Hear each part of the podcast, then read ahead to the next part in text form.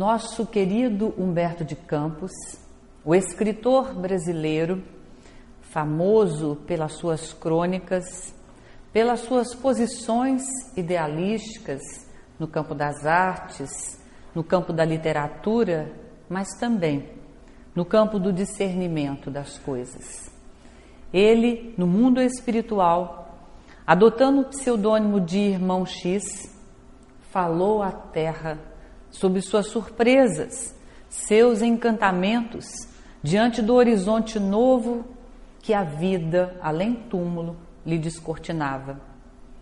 As mãos de Chico Xavier trabalharam muito trazendo informações de Irmão X para a Terra, seus contatos, suas dúvidas, os esclarecimentos que recebia da espiritualidade. Ele, então, sentindo-se encantado, pensava consigo mesmo: o povo da terra tem que saber disto. Essas novidades, elas aclaram o pensamento e elas trazem ao coração serenidade e paz.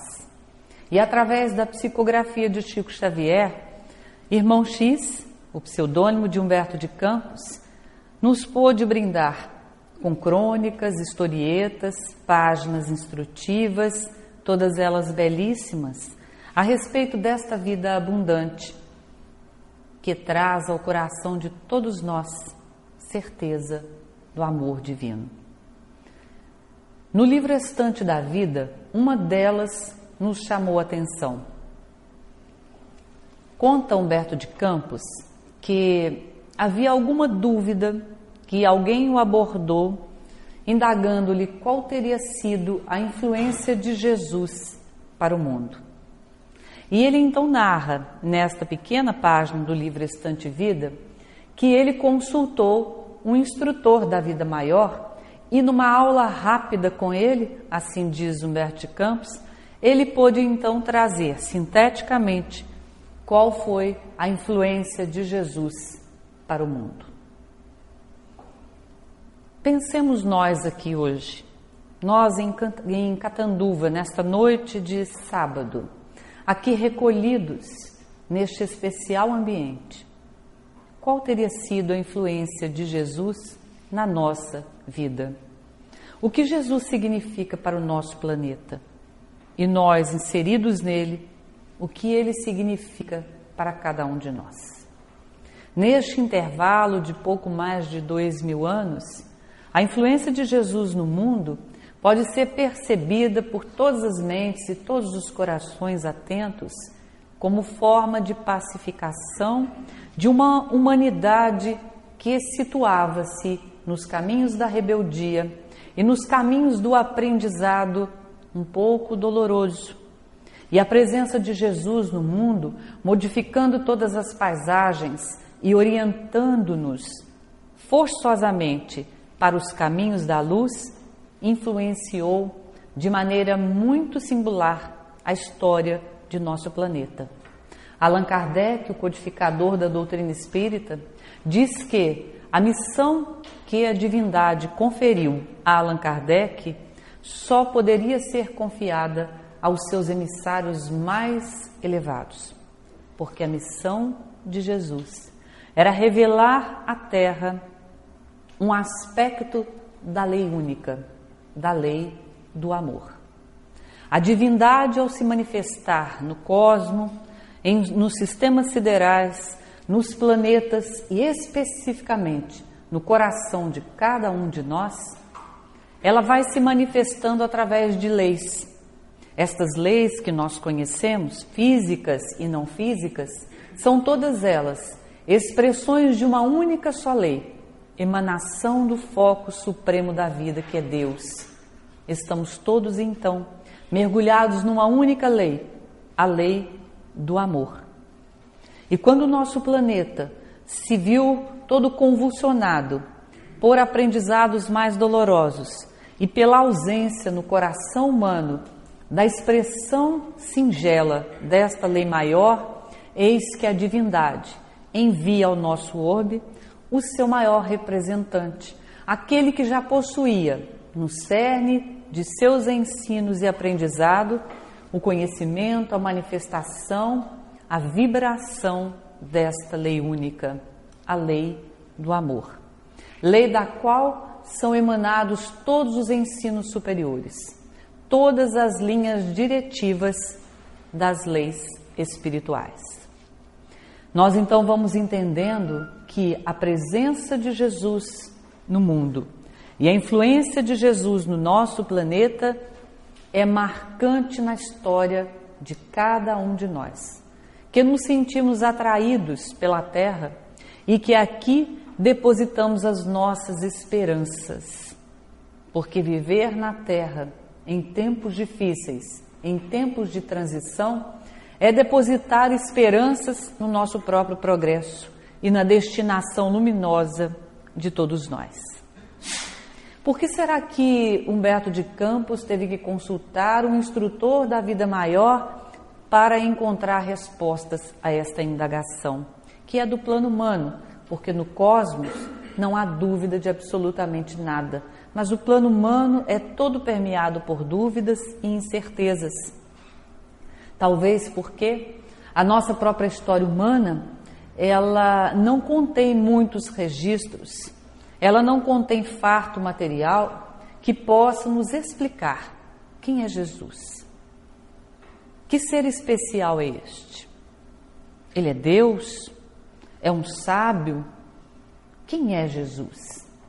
As páginas do arquivo enciclopédico do mundo, do arquivo enciclopédico humano, reserva poucas ou quase nenhumas letras, frases páginas para nos ensinar quem é Jesus, para dizer das qualidades, das características deste ser que mudou a paisagem espiritual de nosso planeta desde que começou a presidir a criação do planeta e desde que definiu as diretrizes ascensionais a vigorarem no planeta por ele governado até hoje. Mas não nos importa nesse momento se as páginas das enciclopédias humanas não deram tanta importância ao maior ser do qual esse planeta tem notícia.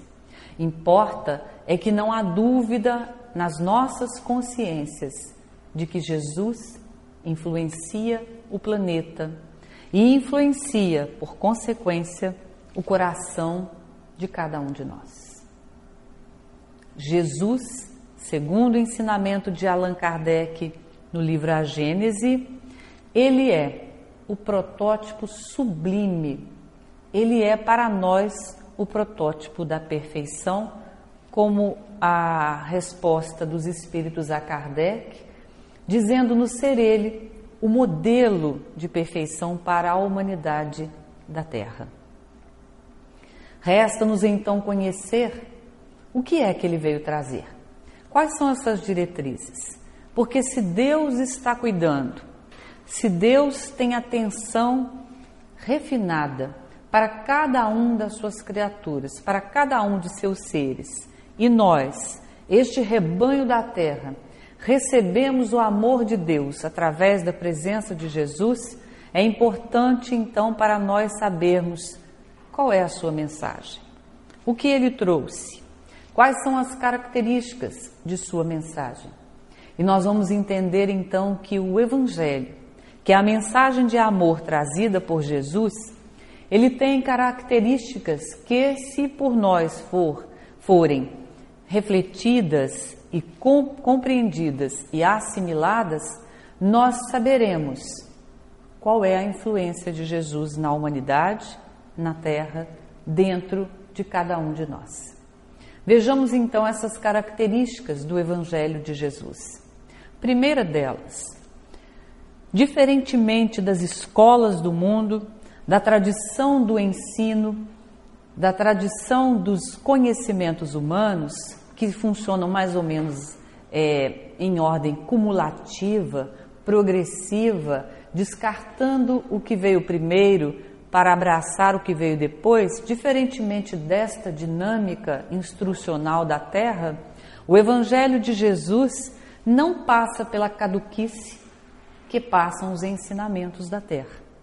Nos ensinamentos do mundo, quando nós penetramos as academias, os colégios, desde o jardim da infância, nós vamos aprendendo conhecimentos e logo vamos querendo conhecimentos superiores ao aprendido.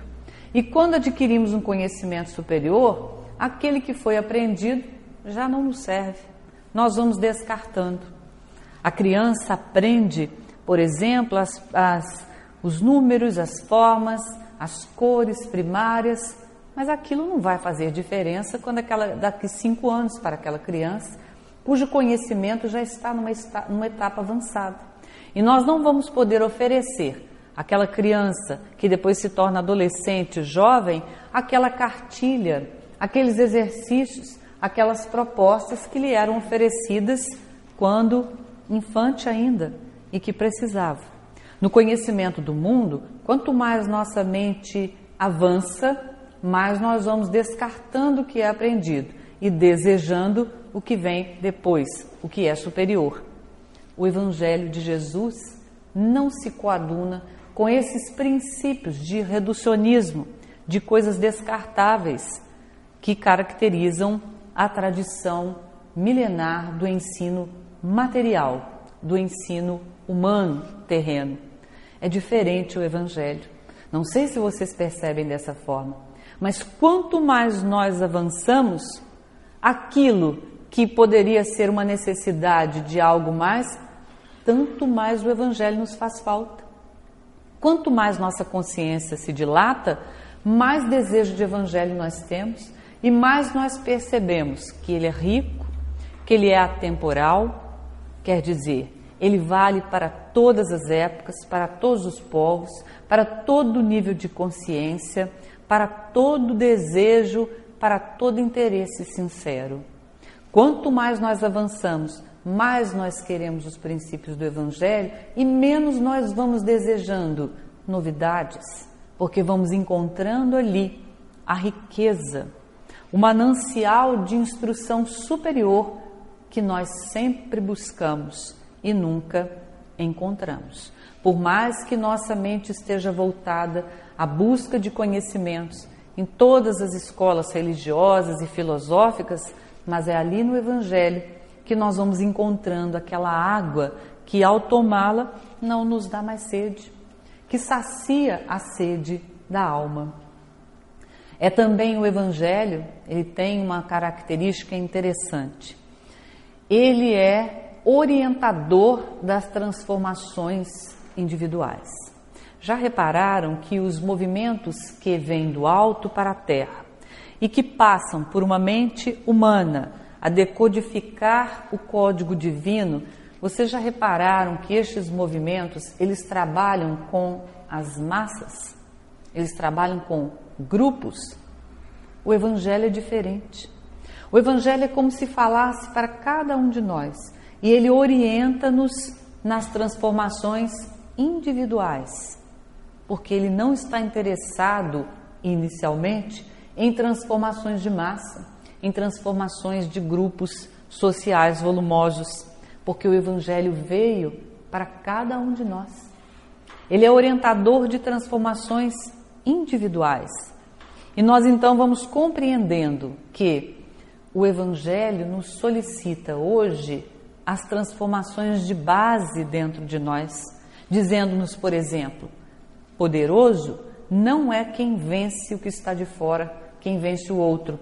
Poderoso é o que vence a si mesmo. Forte não é aquele que ataca, aquele que sobrepuja-se acima das, da, dos interesses dos outros. Forte não é aquele que expressa grandeza, preferência. Forte é aquele que supera as suas paixões. E o Evangelho, então, vai nos orientando individualmente, de maneira particular, naquilo que cada um de nós precisa saber para caminhar mais resolutamente nas trilhas da luz. É o Evangelho também, terceira característica dele, da mensagem de Jesus. O Evangelho, ele é é o único movimento religioso, filosófico, espiritual da Terra que é baseado no esforço próprio. A cada um segundo as suas obras.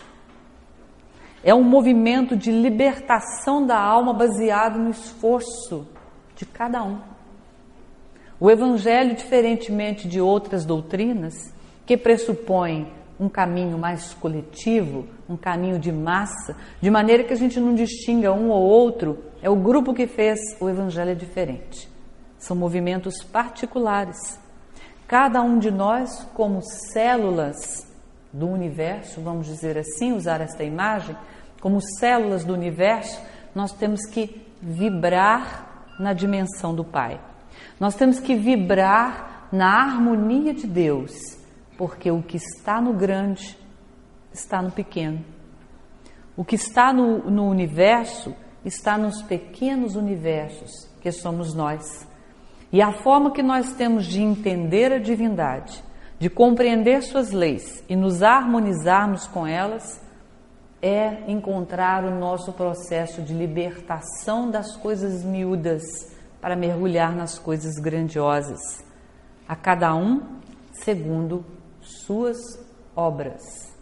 O, a vinda de Jesus, ela rompe com os padrões. Se você não pensar assim, não será salvo. Se você não caminhar como caminha aquele grupo, não tem salvação para você.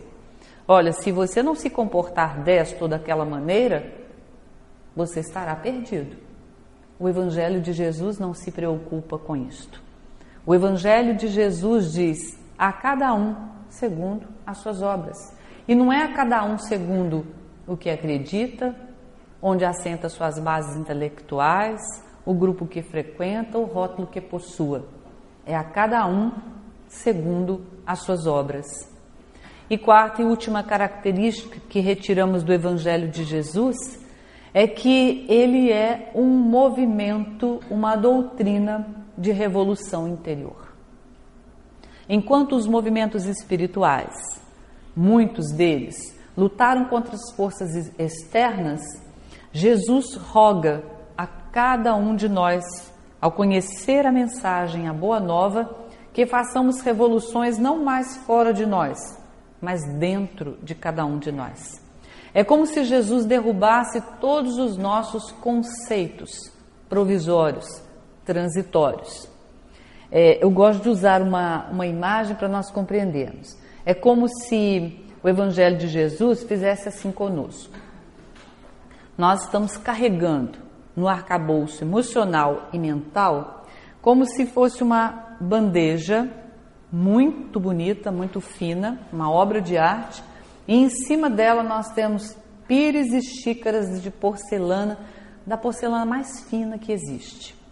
De um lugar do mundo, vamos pegar aí uma porcelana é, chinesa, né? E aquelas xícaras são lindas, estão ali colocadas, esteticamente perfeitas na bandeja de nosso pensar e de nosso sentir. Aí o Evangelho vem e revira-nos. É a bandeja que estava ali, ó, num padrão de estabilidade daquilo que sabemos, que pensamos, que desejamos, aí o Evangelho revira um pouquinho a bandeja. Aí aquelas xícaras começam a se movimentar e a gente vai fazendo uma força para sustentar, para elas não caírem uma em cima da outra, mas o Evangelho vai verticalizando a nossa consciência de tal forma que de repente a bandeja vira num todo, as xícaras todas caem, pedaços, cacos pelo chão porque ele revoluciona-nos interiormente, porque diz assim: aquele que se exalta será humilhado, e aquele que humilha será exaltado. Revira nossa bandeira de bandeja de porcelana, não revira? Porque nós achávamos que ser importante é que é bom, estar em destaque, nosso nome lembrado, nossa figura venerada, ao chegar num lugar, não éramos nós que, dese que, que desejaríamos procurar os outros. Ao chegar em um espaço, nós gostaríamos de ter a atenção. E o Evangelho diz: quem se exalta será humilhado. Devemos procurar os últimos lugares, enquanto nós procuramos sempre os melhores lugares. No restaurante, a mesa mais arejada é o lugar mais fácil. Num espetáculo, nós queremos sentar nos primeiros lugares. Nós sempre queremos buscar aquilo que nos traga mais conforto, mais bem-estar e que nos propicie uma sensação prazerosa.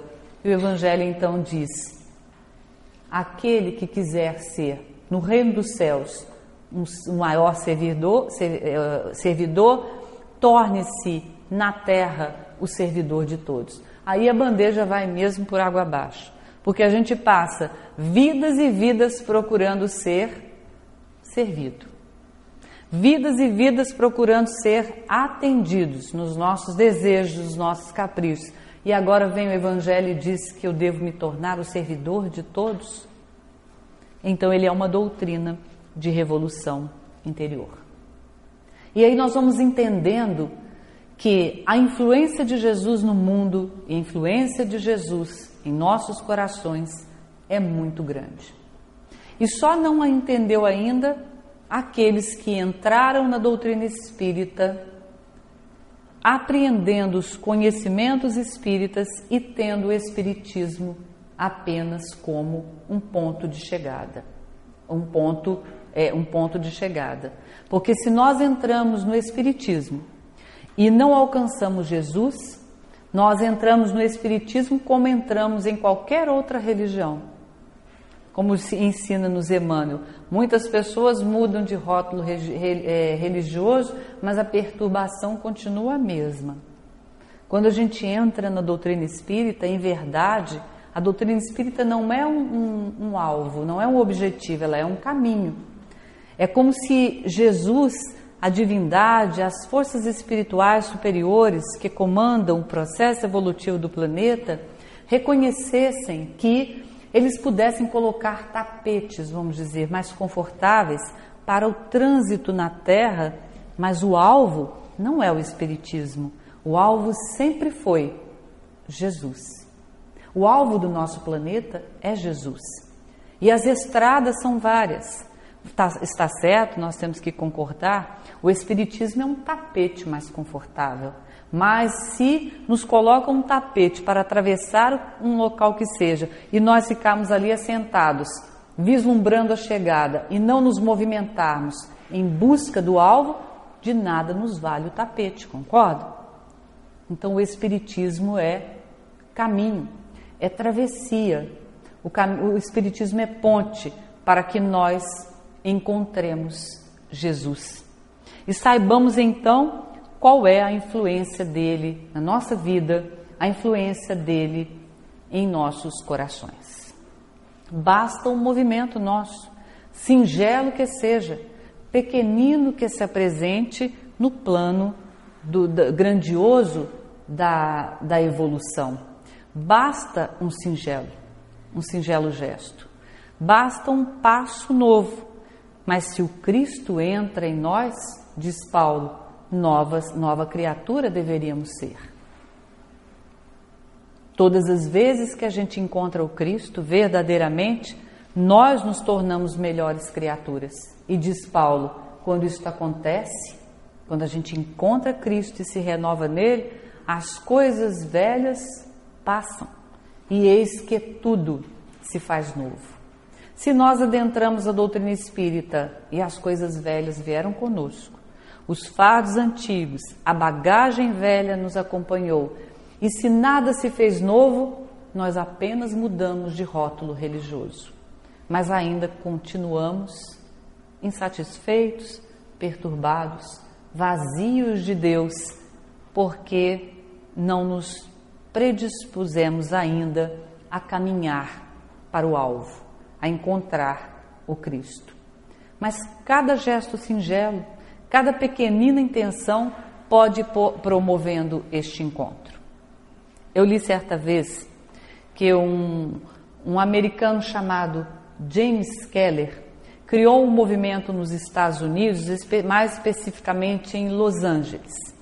E o movimento chamava Christopher. E ele tinha como lema assim: Você pode mudar o mundo. Sabe como fazê-lo? Acendo uma vela. E quem poderia adentrar este movimento? Todas as pessoas de boa vontade, independentemente de credo, de condição social, de, de interesse, mas ela precisaria ter um objetivo. Ela se devotaria a um trabalho não remunerado, comunitário e este trabalho teria como finalidade espalhar o bem. Se a pessoa se dispusesse a isso, ela poderia então filiar-se ao movimento. E certa vez ele reuniu 100 mil pessoas em Los Angeles, filiadas ao movimento. Era um, um local aberto, muito grande, né, para abrigar 100 mil pessoas. E o, o líder tomou a palavra, já é, conver, fazendo convergir todas as, as, as atenções para ele e ele disse assim: Não se assustem. E quando ele disse isso, as luzes do local se apagaram e ficou uma escuridão, um breu tremendo. E ele continuava então no microfone: Não se, não se assustem. As luzes apenas se apagaram, mas vejam. E pegou um palito de fósforo, acendeu um palito de fósforo da, da, da tribuna e disse: se alguém estiver vendo esta chama, diga sim. E aí, cem mil vozes falaram ao mesmo tempo: sim. E ele então disse: Pois é, imagine então se. Se vocês viram aqui no meio de 100 mil pessoas eu acender este fósforo, imagine se todos nós acendêssemos. E aí foram 100 mil palitos de fósforos acesos ao mesmo tempo, afastando a escuridão e instalando aquele clarão que causou muita, muita alegria nos ensinamentos daquela noite. E ele então disse, concluindo o seu sermão daquela, daquele, daquele encontro: se cada um de nós acender uma pequena e singela luz num gesto de bondade, de maneira a erradicar do nosso mundo todas as causas da maldade, todas as causas da desonestidade, de tudo aquilo que nos separa da divindade, nós podemos então melhorar o mundo. E o Evangelho nos pede apenas isto, uma migalha, nos pede um gesto, nos pede algo pequeno, nos pede algo diminuto, para que então nós nos enquadremos naquele grupo das almas que são consideradas os filhos radiantes da luz. Existe uma, uma pensadora que se utiliza, divide a humanidade em três grupos e cria um, uma alegoria para caracterizar estes grupos. Ela diz assim: nós podemos pegar a humanidade e dividi-la em três grandes grupos. O primeiro grupo é aquele grupo que são chamadas as centelhas obscuras. E nós poderíamos unir agora o, o ensino espírita a esta pensadora que é, há uma conciliação perfeita. Como é que nós definiríamos as centelhas obscuras? As centelhas obscuras são todas as mentes que estão reencarnadas e não acordaram ainda para a luz então vivem apenas para os aspectos básicos da vida. Se encantam com a matéria, vivem na matéria, acreditam nas leis da matéria, lutam, são até devotadas, mas seus projetos são apenas de âmbito material. Não tem nenhuma elaboração mental superior, não há, não há idealismo e muito menos anseio espiritual. São as centelhas obscuras. Estão muito satisfeitas, muito bem, obrigada estão vivendo e perambulando nos corpos pela terra, mas não têm ainda anseio de luz. Depois diz ela assim: há agora aqueles que despertaram para a luz, já sentem o anseio de luz, já podem se deslumbrar diante de uma postura nova, diante de um mundo novo, de uma era nova que lhe é descortinada só que não tem ainda sustento, por quê? Porque, muito embora já não atendas tão somente aos apelos da matéria, os apelos do espírito não são vigorosos, não são robustos suficientemente para evitar as recaídas. Aí ela chama estes seres, este grupo, de luzes vacilantes. Um dia estão iluminados e no outro dia retornam às sombras, é, voltam a ser centelhas obscuras. E nós conhecemos muito bem este grupo. Este grupo é aquele grupo que é caracterizado pela maioria dos seres que estão reencarnados na Terra, que hoje se dispõem a abraçar uma tarefa e amanhã já não querem mais porque ela é muito espinhosa. A luz acende e daqui a pouco ela apaga. É neste grupo que todos nós estamos enquadrados, em que um dia nós estamos dispostos a amar incondicionalmente e no outro dia nós ficamos muito magoados e raivosos com aquela pessoa que nós amávamos ontem ou anteontem. Luzes vacilantes. Mas este é o processo evolutivo das almas da Terra. Centelhas obscuras, agora luzes vacilantes, luzes que hoje acendem e amanhã se apagam, que hoje se dispõem ao trabalho e amanhã querem repousar. Hoje se dispõem a estudar e amanhã tem muito sono quando começo a ler. Não consigo controlar. Hoje se dispõe a abraçar uma tarefa em qualquer lugar, uma tarefa que vise o bem. E amanhã estão com dor de cabeça, ou então a chuva é muito forte. Luzes que se apagam, luzes que se acendem. Centelhas vacilantes, luzes oscilantes. E o terceiro grupo ela chama aqueles que se identificaram plenamente com a luz e já não mais têm os apelos da matéria. Vencido o segundo grupo, vencido todo o atrito da luz com a sombra, porque o segundo grupo é o atrito da luz e da sombra, ele se torna então, na opinião da pensadora, os radiantes filhos da luz. E neste grupo dos radiantes filhos da luz, filhos da luz, que se movimentam no nosso planeta de todas as formas, ora assumindo corpo, ora irradiando luzes para o nosso planeta fora da matéria, mas dentre os filhos radiantes da luz, nós temos o filho dileto, Jesus, que é o filho mais radiante das luzes que já desceram sobre o nosso planeta, porque de todos os ramos, de todos os os continentes, de todas as, as localidades cósmicas já desceram luzes para a Terra. Mas deste Filho radiante da luz, o Cristo de Deus, Jesus, desceu uma luz que fez com que o nosso planeta se transformasse completamente. É como se a divindade quisesse marcar esse planeta e dizer: a partir de agora, este planeta vai respirar uma vibração nova. Ainda que as centelhas ali sejam vacilantes, e hoje estejam acordados e amanhã queiram dormir, hoje estejam acesos e amanhã é, poderão se apagar. Ainda assim, a partir da projeção desta luz, que é a luz do amor trazida por Jesus, o planeta não seria o mesmo. E ele já começaria a se preparar para um ciclo novo, porque desde que Jesus veio à Terra, nosso planeta entrou num ciclo renovado. E é por isso que todos nós buscamos Jesus de todas as formas, em todas as crenças. E é por isso que adentrar o Espiritismo é permanecer nessa busca, porque às vezes a gente entra e fala: encontrei tudo que eu desejava no Espiritismo.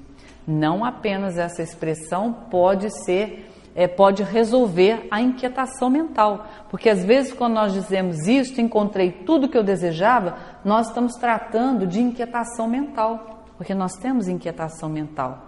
Mas não é só essa que precisa ser atendida. Nós temos que ser atendidos na inquietação da alma.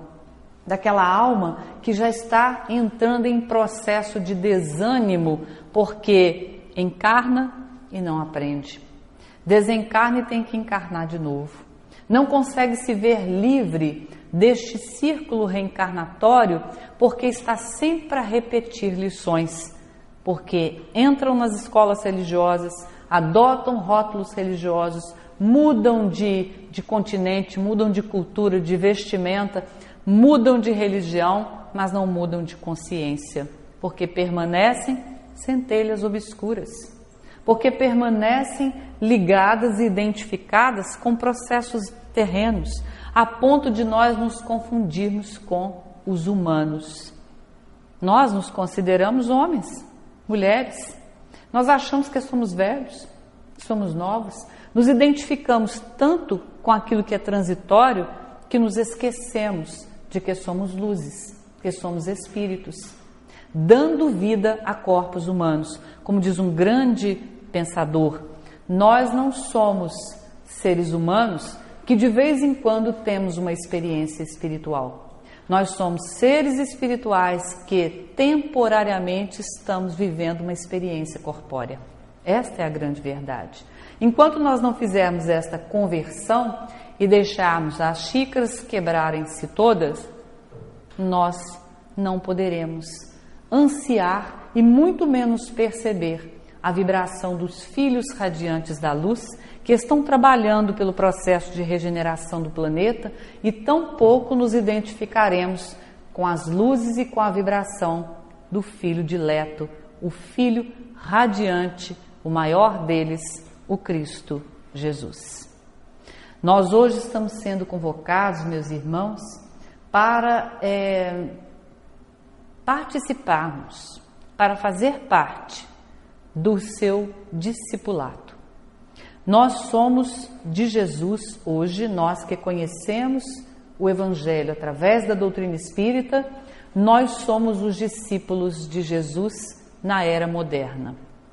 Precisamos então saber o que é que caracteriza o discípulo de Jesus nos tempos atuais, para que nós possamos trabalhar de maneira a entender a influência de Jesus no mundo e a influência de Jesus na nossa vida, no coração de cada um de nós.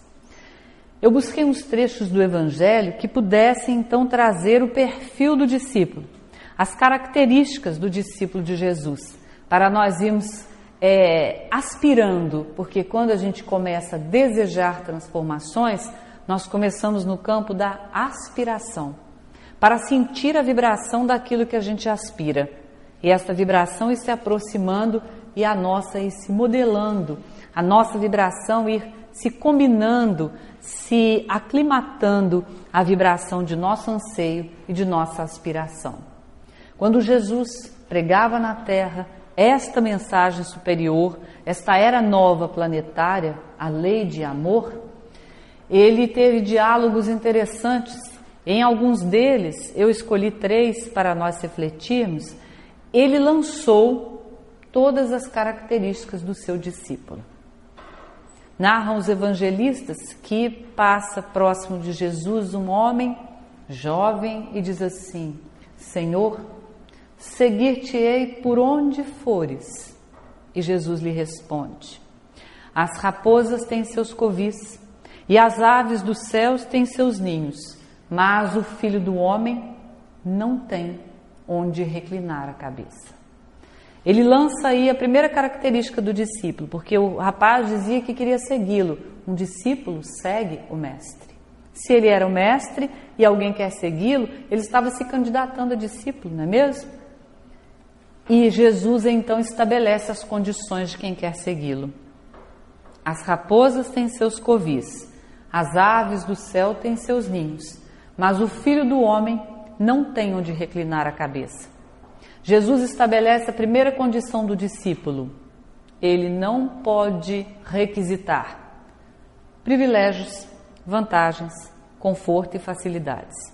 Muitas pessoas, quando adentram o Evangelho e a doutrina espírita, logo buscam lá no fundo da sua mente os seus conceitos errôneos, a sua bandeja de porcelana na estabilidade do horizonte terreno. Agora as coisas vão melhorar muito para mim, porque agora eu estou tomando passos, estou vindo palestras, estou dando, oferecendo sopa, estou trabalhando como voluntário na livraria. Olha só o conceito linear.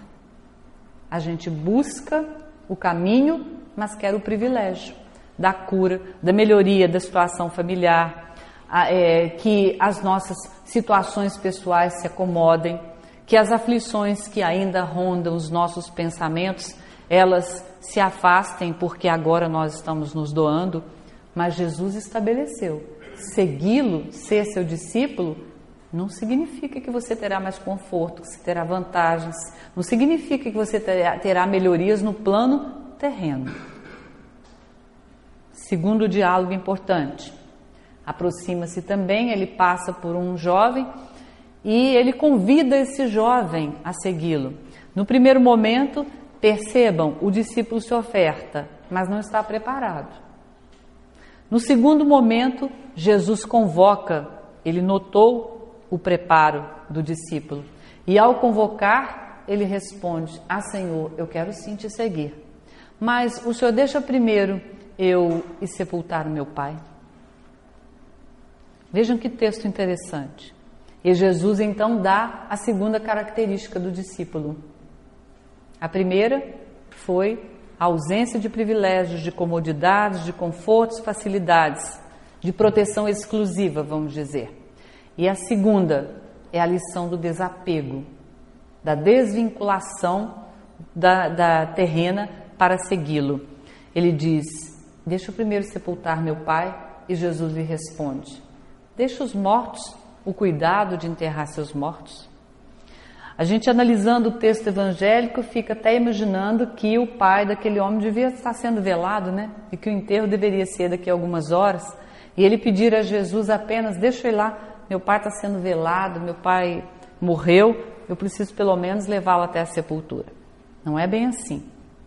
Era costume no povo judeu que o filho mais velho, o primogênito, ele se encarregasse, tivesse a responsabilidade de conduzir a vida familiar dos seus, dos seus mais jovens e principalmente dos seus pais, cuidar deles na velhice, acompanhá-los, lidar com eles, zelar por eles até a morte, e ele só estaria liberado daquele encargo quando colocasse e descesse o corpo na sepultura. No caso da, da, da Palestina, quando colocasse numa rocha, numa gruta qualquer. Aquele jovem certamente devia ser o primogênito, devia ser jovem, devia ter pai, mãe a gente não sabe, mas pai ele, ele possuía. Ele pedia então: deixa eu acabar de acompanhar a vida do meu pai, deixa eu seguir com ele até ele ficar velhinho, ele não ter como se cuidar e eu ser o cuidador dele. Até que ele então se aproxime do túmulo e eu possa lhe ofertar um funeral, uma sepultura, e Jesus disse: Deixa os mortos o cuidar de enterrar seus mortos. Quer dizer, a vida do seu pai, essa é interpretação nossa, a vida do seu pai, ela já vai ter cuidados. Haverá parentes, primos, seus irmãos mais novos. Já que você tem o preparo para o discípulo, siga. Não é que ele fosse abandonar o pai, mas quer dizer, quebra as convenções, quebre as situações embaraçosas da vida humana, faça reformas verdadeiras, rompa com preconceitos, rompa com convenções do mundo e venha para a minha estrada, que pressupõe revolução interior. Terceiro diálogo importante que define as características do discípulo de Jesus, não somente para aquele tempo, mas para todos os tempos sobretudo para o nosso tempo, a atualidade. É aquele diálogo de Jesus com aquele que desejava muito segui-lo e pediu apenas que ele fosse primeiro em casa despedir-se daqueles que estavam lá. Ele já estava decidido. Ele não pediu um tempo tão longo como aquele primeiro. Ele não pediu mais uma existência, mais experiência terrena como aquele outro solicitou. Este pediu apenas Deixa eu só lhe despedir daqueles que estão lá em casa. E Jesus disse a este, definindo mais uma característica do seu discípulo: aquele que toma do arado e olha para trás não é apto para o reino. Aqui em São Paulo eu não sei, mas lá em Minas Gerais a gente conhece muito bem esse instrumento agrícola, o arado. Alguém conhece aqui um arado? Já manejou um arado? Quem já manejou um arado? Já? Então, você também? Então você sabe muito bem o que Jesus queria dizer, né? O arado é esse instrumento agrícola assim rústico, né? Tosco, mas muito eficiente. E ele é, é movido por, por animais. E o arado ele vai abrindo eiras para depois receber as sementes. E quando você assume o comando de um arado, é preciso lembrar que quem está conduzindo é um animal que não tem inteligência, que não sabe qual é o projeto da semeadura. Quem sabe é quem maneja o arado. Então, se nós colocamos a mão no arado e olhamos para o lado, para trás, o que quer que seja, o animal nos acompanha. Então, aquela abertura que tinha que ser, por exemplo, linha reta, que tinha que seguir um desenho, o desenho fica todo atrapalhado se eu não tiver concentração, se eu não pegar no arado e olhar para frente, para onde eu devo fazer as linhas, abrir os, os sulcos. Se eu olho para trás no arado, para o lado eu já dificulto, imagina se eu olho para trás. Qual vai ser o desenho? O projeto não se concluirá. Por isso, Jesus então se utiliza desse símbolo do arado, singelo, rústico, que fazia parte da vida de todo mundo, para entender que aquele que assume a postura de discípulo não pode olhar para trás, porque quem é discípulo já assumiu um projeto que é para adiante. E olhar para trás significa distração, significa é, falta de cautela com a tarefa que lhe foi confiada, porque você tem que segurar firme no arado para desenhar o plano divino. O plano divino tem um desenho. E para que ele se conclua na terra, é preciso que ele conta com a agilidade dos seus discípulos. Conta com a concentração e com a precisão do discípulo, porque nós não podemos alterar o desenho divino. Podemos até tentar, mas seremos convidados a redesenhá-lo pelas leis de causa e efeito, pela, pelo arbítrio de que nós estamos nos dando conta neste momento existencial. Nós temos que ser atentos ao desenho divino. Conhecendo então as propostas de Jesus e conhecendo a inquietação do nosso ser, que vem buscando este ser crístico que está dormindo dentro de cada um de nós, é que vamos entendendo que os tempos da Terra que nós estamos vivendo são tempos muito difíceis, porque são tempos em que nós vamos ter que garimpar dentro de nós mesmos este anseio e esta aspiração. Encontrar Jesus. E encontrando Jesus, nós encontraremos nós mesmos.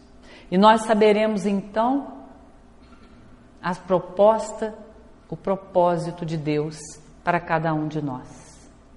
Encontrando Jesus, nós encontramos o refrigério para a alma. Encontrando Jesus, nós vamos encontrando a finalidade da nossa vida. Como aquele escritor grego que escreveu uma obra interessante chamada Ascese, que diz assim: Mora, reside e dorme dentro de cada um uma voz incansável que fala conosco insistentemente e grita: Salva-me, Issa-me, levanta-me, suspenda-me. E nós ouvimos esta voz e não a atendemos.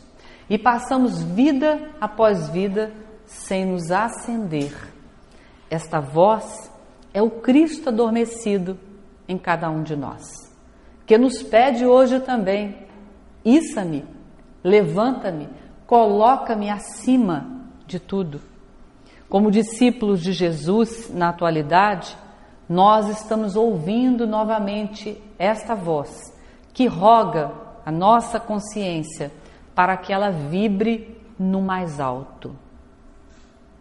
Roga a nossa consciência que ela se afinize com as forças crísticas do universo personificadas no nosso planeta na figura de Jesus Cristo, que é um dos Cristos existentes, que compõem uma grande falange que, nos dizeres de Emmanuel, é a falange do Espírito Santo, dos filhos radiantes da luz que reunidos desenham a história do cosmos e são os colaboradores da divindade para que o grande plano evolutivo traçado vá se concluindo etapa por etapa e neste planeta está se desenhando uma, uma, uma paisagem, um desenho magnífico que precisa da colaboração de cada um de nós. Mãos atentas no arado. Não requisitar nem pedra para reclinar a cabeça e nem vincularmos demasiadamente com as condições humanas, porque estas, com vínculo é, reforçado, furta-nos a grande possibilidade do serviço com Jesus, do serviço espiritual. Era melhor que nós todos nos ofertássemos de vez às hostes celestiais na inspiração da falange do Espírito Santo, que é a reunião de todos aqueles que fazem a vontade de Deus, são aqueles que estão desenhando o plano divino. Era preferível que nós de vez nos entregássemos a esta vibração nova. Do contrário, será mais uma existência em que nós apenas nos encantamos com o tapete. Quisemos saber como ele é macio, nos assentamos nele, reunimos os amigos para conversar no tapete e nos esquecemos do alvo, nos esquecemos do ponto de chegada. Aquele lavrador havia terminado a colheita do dia e colocou no seu alforje os grãos de trigo colhidos. Estava andando cabisbaixo, retornando para casa, a estrada poeirenta, o suor a descer, a reflexão a lhe cismar, quando então ele vê aproximar-se uma carruagem revestida de estrelas. Era linda, maravilhosa. Não combinava com aquela paisagem áspera, a maneira de um deserto. E quando ele observa aquele clarão, ele vai se aproximando cada vez mais e a carruagem estaca ao seu lado e desce dela o Senhor do mundo, deslumbrante, encantador. E ele desce e estica as mãos como se lhe pedisse uma esmola. E ele então disse: Meu Deus, o Senhor do mundo, a pedir esmolas para mim, um mísero escravo no solo da aspereza, e ele assim meio extasiado, confundido, confundido, constrangido com a presença do Senhor do mundo e com aquela paisagem luminosa, ficou assim meio estático, mas lembrou-se que possuía no seu embornal, no seu alforje, grãos de trigo. Ele enfia as mãos, pega um e põe nas mãos do Senhor do mundo, que agradece, entra na carruagem e ela vai sumindo na paisagem poeirenta. O homem fica ainda a cismar, o Senhor do mundo a me pedir esmolas. E ele cabisbaixo, ele é, movimenta-se no sentido de continuar a trajetória, quando observa que do seu alforje vinha um clarão absurdo e ele olha, abre-o e vê que aquele grão de, tu, de trigo ofertado ao Senhor do mundo havia retornado ao seu embornal, transformado numa pepita de ouro luminescente. E ele então berra para si mesmo e diz: Louco que fui, por que, que eu não dei tudo que eu possuía ao Senhor do mundo? Louco que somos, meus queridos irmãos que trazemos no alforge das vidas neste planeta, em todos os outros pelos quais passamos, loucos porque não ofertamos ainda ao Senhor tudo que possuímos. Tudo que já podemos recolher do aprendizado nas espécies humanas, na, desculpem, na espécie humana, do aprendizado ao longo do infinito. Louco que somos, mas também bons que somos, porque com a loucura toda nós estamos aqui hoje reunidos para ouvir sobre Jesus. A despeito da nossa loucura, porque não sabemos ainda ofertar ao Senhor tudo que possuímos, bons também que já somos, porque podemos hoje ouvir de Jesus, sentir Jesus perceber Jesus nas nossas vidas e responder à indagação de Humberto de Campos. Qual a influência de Jesus neste mundo? Qual a influência de Jesus na nossa vida? E ele responde, e eu vou transmitir para vocês apenas um trecho da página do capítulo 22 de Estante da Vida, cujo título é Cristo e Vida.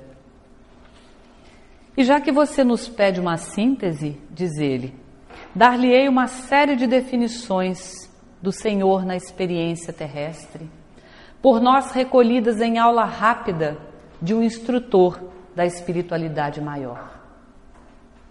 Cristo na existência, caridade. Cristo no lar, harmonia. Cristo na escola, educação. Cristo na palavra, brandura. Cristo na justiça, misericórdia. Cristo na inteligência, proveito. Cristo no sexo, responsabilidade. Cristo no trabalho, eficiência. Cristo na profissão, idoneidade.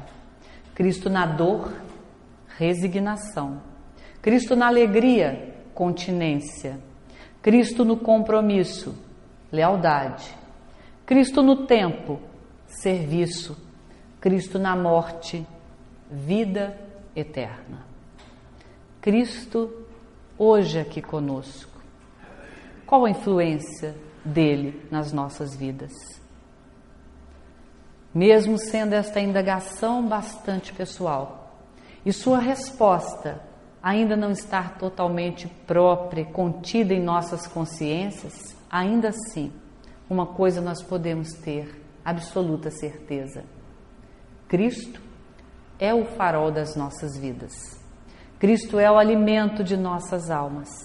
E é a Ele que rogamos neste instante, faça-nos mais fortes e lúcidos, eliminando a nossa loucura e fazendo-nos ofertar a Ele, no plano dos desígnios superiores, o melhor de nós. Que Ele nos ampare, nos dê, nos dê paz e nos sustente no serviço abnegado sempre.